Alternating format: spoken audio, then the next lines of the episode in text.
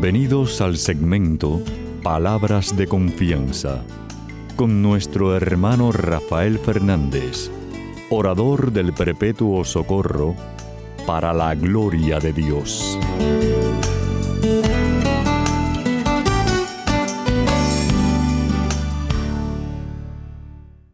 Muy buenas, mi querida familia radial, aquí de nuevo en su segmento Palabras de Confianza. Como siempre, doy las gracias por su, eh, su sintonía y sobre todo por sus oraciones. Mucha falta que me hace. Quiero dar las gracias también a aquellos que me han escrito. Muchísimas gracias por sus palabras tan bonitas sobre el programa. Eh, sepan que pueden escribirme a rafael arroba confianza.net. Rafael arroba confianza.net. Sabemos que todo honor y toda gloria es para Papa Dios, pero es un gran halago saber de ustedes. Así que escríbanme eh, y, déjenme saber eh, sus palabras de confianza, de palabras de confianza. Quiero dar las gracias a los que están en controles, Pedrito Acevedo, como siempre, mi hermanazo que está presente al pie del cañón cada semana. Y también darle gracias a todos los que están en distintas partes del mundo ayudándome en que el programa salga al aire. Muchísimas gracias. Y como siempre, ustedes saben que empiezo el programa pidiendo la ayuda de Papa Dios, dándole las gracias, diciendo así.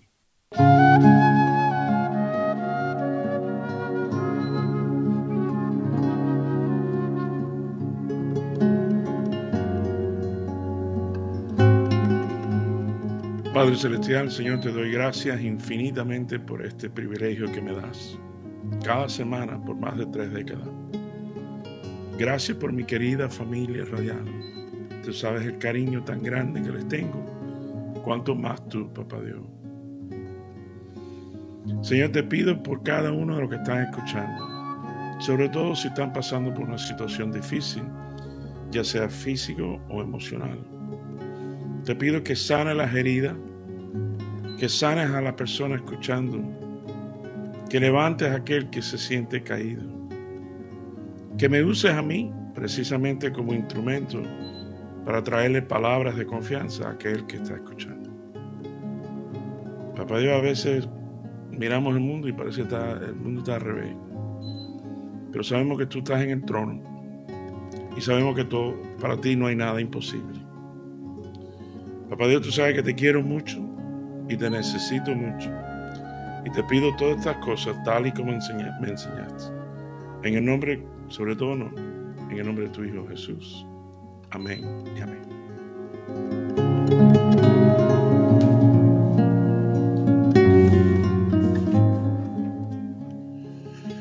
Bueno, mi querida familia real, sabe que Papá Dios siempre me lleva un evangelio. Hoy me lleva Marcos capítulo 6. Vamos a leer del 1 al 6 y dice así. Salió Jesús de allí y fue a su tierra en compañía de sus discípulos. Cuando llegó el sábado, comenzó a enseñar en la sinagoga. ¿De dónde sacó éste tales cosas? Decían maravillados muchos de los que lo oían. ¿Qué sabiduría es esta que se le ha dado? ¿Cómo se explican estos milagros que vienen de sus manos?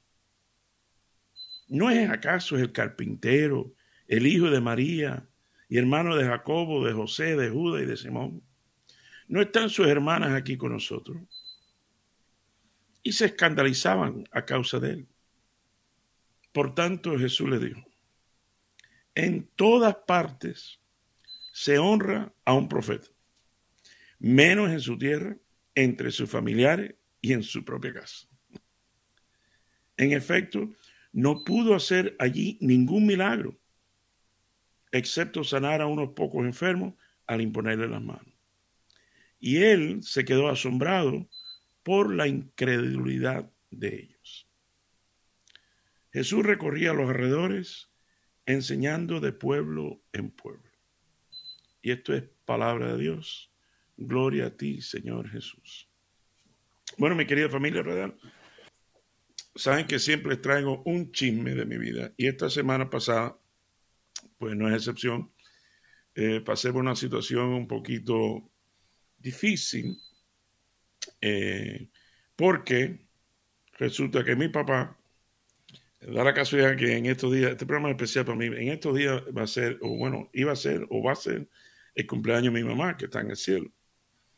Eh, así que me recuerdo a ella muchísimo. Pero bueno, papi todavía lo tengo aquí. Y ya tiene ochenta y pico años, pero está, está fuerte, está hecho un campeón, está, está tremendo. Pero resulta que el cardiólogo le encontró algo así, salió una prueba que se hizo salió algo deficiente, pero no se sabe exactamente. Entonces lo mandó a hacer una especie de operación, bueno, operación no, un procedimiento que se llama eh, catheterization, en español creo que se dice cateterismo cardíaco.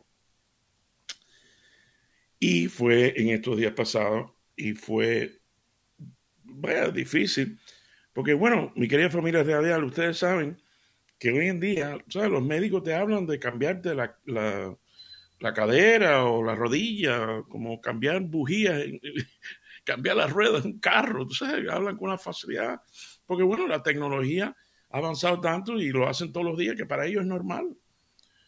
Pero para uno es terrible, sobre todo cuando es mi papá.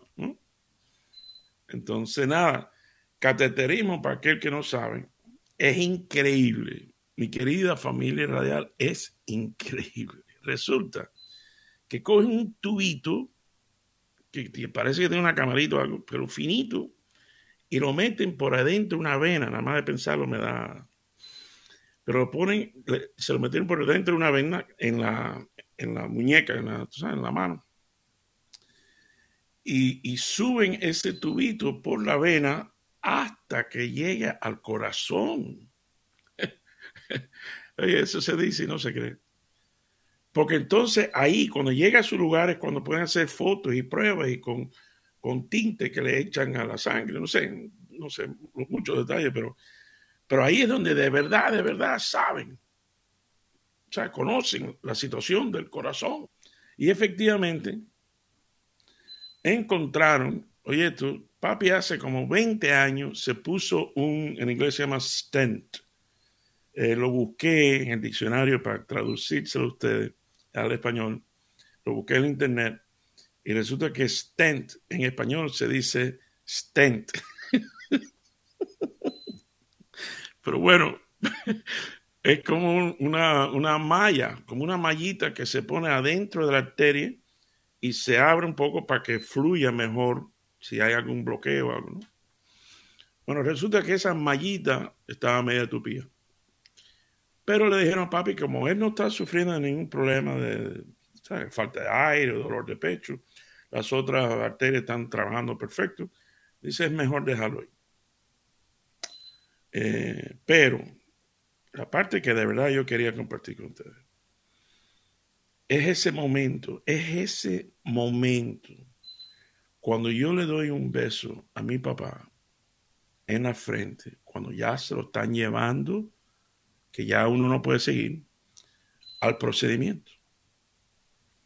Mi querida familia radial, ese momento es, un momento muy especial. Bueno, tanto así que, me, me, tuve que ir, cogí el elevador, bajé al primer piso, busqué a ver dónde hay una capilla y me metí en la capilla y confieso que me eché a llorar. Bueno, no había pasado nada y esto es una cosa normal para los médicos todos los días. Pero bueno, ese era mi papá. ochenta y pico años se lo están llevando. Y, y, uno se pone a pensar, porque todo es relativo en la vida, mi querida familia radial. Ya habrán escuchado de un edificio que se derrumbó completo de apartamentos a la una y media de la mañana se, cayó el edificio con todo el mundo viviendo adentro. Eso, eso sí es difícil. Por cierto, oren, oren por la, bueno, oren por mi papá, que está bien, pero oren mucho por las familias de, de 87, 77 Collins Avenue, que estarán pasando, sufriendo terrible, terrible. No saben. Pero bueno, Vamos a, vamos, ese es el chisme, vamos a entrar en tema. El primer punto que Papá Dios me lleva fue precisamente la última frase que dice Jesús recorría los alrededores enseñando de pueblo en pueblo. Mi querida familia radial, enseguida que leí esto, me acordé de una historia de San Francisco así. Pedrito, a ti te va a encantar esto. Yo no sé si ustedes saben, un día Pedro tuvo una parte de una obra teatral y hizo el papel de San Francisco así. Pero bueno, resulta que los discípulos, mi querida familia los discípulos estaban locos de, San Francisco estaban locos por salir a predicar al pueblo. Vamos a, tú sabes, ya estaban ya listos para hablar la palabra de Dios y evangelizar a todo el mundo. Entonces San Francisco, bravísimo por supuesto, se da cuenta de su anhelo y su, de sus discípulos. Muchachos, listo, mañana por la mañana vamos. Ay, qué bueno, San Francisco, qué bueno, Francisco. Entonces salen, dice, bueno, yo le voy a avisar, dice Francisco, yo le voy a avisar cuando pueden hablar, o, predicar, o evangelizar, yo les aviso. Entonces, mi querido hermano, hermana, tú sabes que Francisco caminó el pueblo completo y, dio la vuelta y volvió otra vez donde habían empezado. Y los muchachos, discípulos, estaban, pero Francisco, pero, pero no dijimos nada. Dice, sí, hemos hablado muchísimo, pero no con palabras, sino con nuestra presencia. Oye, eso, qué profundidad. Pero bueno, esto me lleva, por supuesto, al segundo punto. Aquí es donde quiero volver al cateterismo de papi. Mi querida familia radial, tal parece que para de verdad conocer el corazón de alguien hay que hacerle un cateterismo. Para de verdad conocer el corazón de alguien hay que estar en sus venas. Ya me imagino a la esposa mirando a su esposa así de lado, diciéndole, mi amor, tú sabes que yo quiero de verdad conocer más tu corazón. Y la esposa la estará mirando diciendo, para su madre tú me vas a meter un tubo. Pero no, no, no. Obviamente, eh, mi, mi consejo de dar cateterismo para conocer el corazón del otro, del esposo, del hijo. no es físico, ¿no? Es, figurativo, es simbólico. Eh, el cateterismo que yo les hablo, o que les quiero hablar, precisamente es espiritual, es emocional, es compasivo y es con amor. Porque realmente realmente uno no sabe lo que está pasando a la otra persona. Eh, yo me acuerdo una historia de, un hombre que estaba con sus dos niños chiquitos en la línea, llegando a la cajera de un supermercado. Y los niños locos, tumbando cosas y, cogiendo chocolate y una locura. Y una mujer se, enfada, se, se, enoja con el hombre. Dice, óigame, señor, ¿cómo es que usted no mantiene o sea, sus hijos bajo control? Y el hombre dice, ay, ay, ay, señora, perdóname. Es que nos acabamos de enterar que se, murió la mamá, mi esposa. Y creo que esa es la forma que ellos están. La mujer lo miró y le pidió disculpas a él. Porque uno no sabe lo que está pasando, el corazón. Habría que meterse en las venas. Tú no sabes lo que yo estoy pasando. Yo te estoy predicando y tú no sabes si yo estoy pasando algo. Habría que hacerme un cateterismo espiritual. Porque a, veces juzgamos a la gente y miramos a la gente, mira qué pesado, un cascarrabia. Tú no sabes. Esto me recuerda una película que salió no hace tanto. En inglés se llama Unhinged. En español no sé por qué, lo busqué, le pusieron salvaje. no sé por qué. Pero tremenda película con Russell Crowe, que al principio de la película se ve que él se distrae, está en el tráfico, está delante de un semáforo y cambia de color a verde y no se mueve porque estaba mirando su anillo de matrimonio. Tal parece, no creo que lo dice, pero parece que se le acababa de morir la esposa y no se dio cuenta. Entonces, la mujer que está detrás de él con su hijo en el carro está apurada, está pasando mucho estrés y muchas cosas, entonces le pita el clauso o sea, la corneta, el pito. Y aquel hombre se asusta, entonces, pero se molesta un poco, pero se pone al lado de ellos. Le dice, o sea, tenía la, la ventana abajo. Y le dice, muchacho, oye, dile a tu mamá que por favor, tú sabes, la próxima vez, o sea, e, ella está viendo que, mire, mira, déjame enseñarte cómo se, se toca cuando es nada más pip, pip, ya. No tiene que ser pip, no, no, pip, pip, ya. Y es verdad. Y la mujer lo miró y le dijo, yo no tengo que pedir perdón a nadie, otro, otro, una cosa es. Bueno, no te quiero contar toda la película, pero precisamente ella no sabe lo que acabado de pasar al hombre. Entonces la película se convierte en que él, él le cae atrás y no te quiero contar la película. Tremenda película. Russell Crowe. Pero efectivamente no sabemos. No sabemos el sufrimiento del que tenemos al lado. A veces es más. A veces uno se entera de cosas de, nuestros hijos años más tarde. Papi, yo nunca te he dicho esto, pero a mí me pasó esto y esto y esto. ¿Cómo? Entonces, cuando, cuando mira, por eso eh, dice el dicho que es mejor, cuando tú le hablas a alguien, piensa que tú sabes algo de que te enteraste que esa persona se va a morir en tres días y ellos no lo saben, porque eso te va a dar otra compasión otra forma de ver, otra, eh, un cateterismo personal hacia otro. Porque de verdad, óyeme, hermano, hermanito me está escuchando, tú te ríes cuando alguien más joven o algo dice, ay, cuando yo sea grande, yo quiero ser igual que tú. y tú te ríes, uno se ríe, ¿sabes por qué? Porque dice, tú quieres ser igual que yo. Ay, por favor. Para tú ser igual que yo, tú tienes que pasar por todo lo que yo he pasado en mi vida. Fíjate que yo siempre le digo a los amigos que el motor mío debe ser japonés, porque mira que tiene milla y no se funde. No se funde. Pero es verdad. Entonces, eh, por eso, y eso me lleva al, al, tuétano del Evangelio, donde Jesús regresa a su pueblo.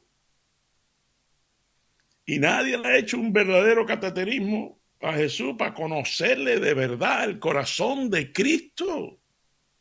Pero regresa a su pueblo. Y tú sabes lo que dice la gente. Eh, tanto lío tanto milagro, tanto... Ese no es el hijo de María y del carpintero. Eh, ¿Cómo se llama? José. Oye, si supieran. ¿Te imaginas? Ah, tanta cosa de quién es este Jesús, tanto lío, tanta eh, milagro. Ese hijo de carpintero, yo lo conozco. No, no, no. Perdón, tú no lo conoces. Porque efectivamente, aunque quizá por un tiempo, por una época, un tiempo o por años, eh, estaban geográficamente uno al lado del otro, pero geográficamente, pero a mil kilómetros de conocer el corazón de Cristo. Que hay, una devoción muy, muy linda, el Sagrado Corazón de Jesús y Sagrado Corazón de María.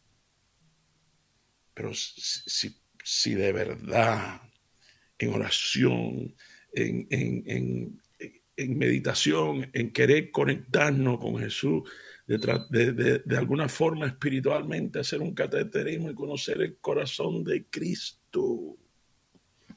¡Wow! Por eso dice, nadie es profeta en su país. Nadie. Dice, dice, en todas partes honran a un profeta, menos en su tierra, entre sus familiares, en su propia casa. Y eso es verdad. Ustedes se ríen conmigo porque es verdad. ¿Ustedes creen que mis hijos oyen mi programa? No, hombre, no. ah, ese papi. No, y lo más lindo del caso, ¿quieres reírte de verdad? Cuando tú le das tremendo consejo a un hijo que tú dices, wow, tú sabes, esto es palabra de confianza para mí. Y dice, ya, ya, ya, tú sabes, ya, mami, yo sé, yo sé, yo sé. Y al mes vienen y te dicen que un profesor nuevo vino y dio un consejo buenísimo que le ha cambiado. Y es el mismo que tú le diste. Nunca te ha pasado eso, muchacho. increíble. Eh, fíjate, quiero ir cerrando con esto. Dice, dice el Evangelio. No, no yo, no Rafael, Rafaelito. No, no, dice el Evangelio. Versículo 5, Marcos 6, 5. En efecto, no pudo hacer allí ningún milagro, excepto sanar a unos pocos enfermos al imponerle las manos. Y él se quedó, Jesús se asombró de ver la falta de fe, la incredulidad, la falta de fe. Como, como casi, casi, eh, el cumplirse tu milagro está basado en la fe. Si tú ni crees en él o tú no crees en la situación o tú no tienes fe, tú tienes duda, como que no, no se da el milagro. Estoy leyendo el versículo 5, dice, en efecto no pudo hacer allí ningún milagro. Como diciéndonos, guiándonos otra vez a uno de los versículos favoritos míos. Marcos 11, 23 y 24, ya con esto cierro. Dice Jesús mismo, dice, si tú le dices a esta montaña que se mueva y no hay duda en tu corazón, es, es decir, tiene una fe tremenda que va a pasar y no hay duda, se mueve la montaña. Y el versículo 24 dice, por eso, cuando tú pides algo, pídelo como que es un hecho. Cuando tú pides algo en oración, pídelo como que es un hecho. Y vendrá a ti. Búscalo. Marcos 11, 23 y 24. Bueno, mi querida familia radial, los quiero mucho. Y haciendo mi propio cateterismo, Papá Dios sabe que es verdad lo que te digo. Te quiero y le tengo un cariño tremendo. Hasta la semana que viene, cuando estemos aquí de nuevo en su segmento, Palabras de Confianza. Ven dulce huésped del alma, descanso de nuestro esfuerzo, tregua en el duro trabajo, brisa en las horas de fuego que enjuga las lágrimas y reconforta los duelos. Ven, Espíritu Santo de Dios, mándanos tu luz, Padre amoroso del pobre, tus dones esplendido, luz penetra las almas, te necesitamos, fuente del mayor consuelo, ven Espíritu Divino, ven Espíritu Santo de Dios, ven Espíritu Santo de Dios, Espíritu Santo de Dios. hasta el fondo del alma. Divina luz y enriquecenos.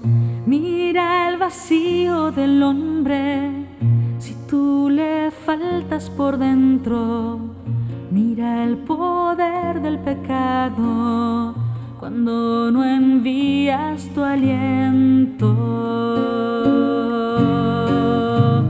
Ven, Espíritu Santo de Dios Mándanos tu luz, Padre amoroso del pobre, don en tus dones esplendido, luz que penetra las almas, te necesitamos, fuente del mayor consuelo, ven Espíritu Divino, ven Espíritu Santo de Dios Ven Espíritu Santo de Dios, ven Espíritu Santo de Dios.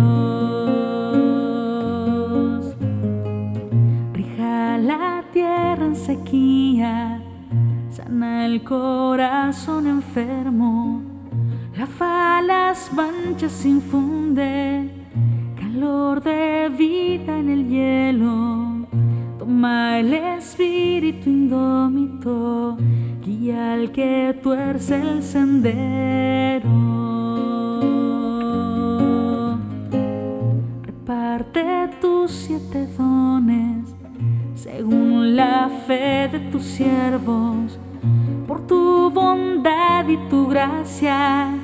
Dale al esfuerzo su mérito, salva al que busca salvarse y danos tu gozo eterno. Ven, Espíritu Santo de Dios, mándanos tu luz, Padre amoroso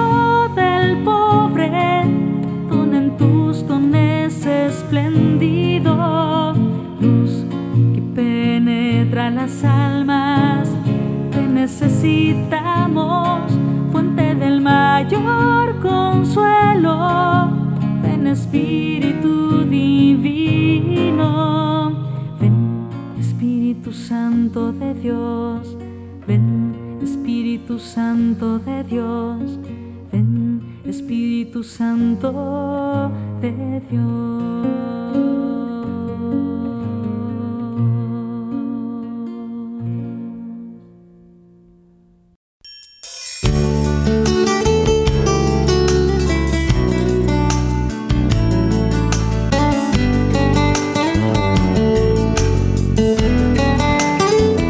Y recuerden siempre, usted es mucho más de lo que es, no solo por lo que es, sino por lo que puede llegar a ser en Cristo Jesús. Y estas son palabras de confianza.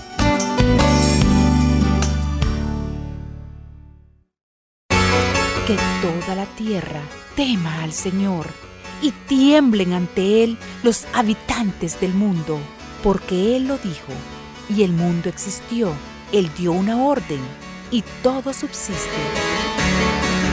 El Señor frustra el designio de las naciones y deshace los planes de los pueblos, pero el designio del Señor permanece para siempre.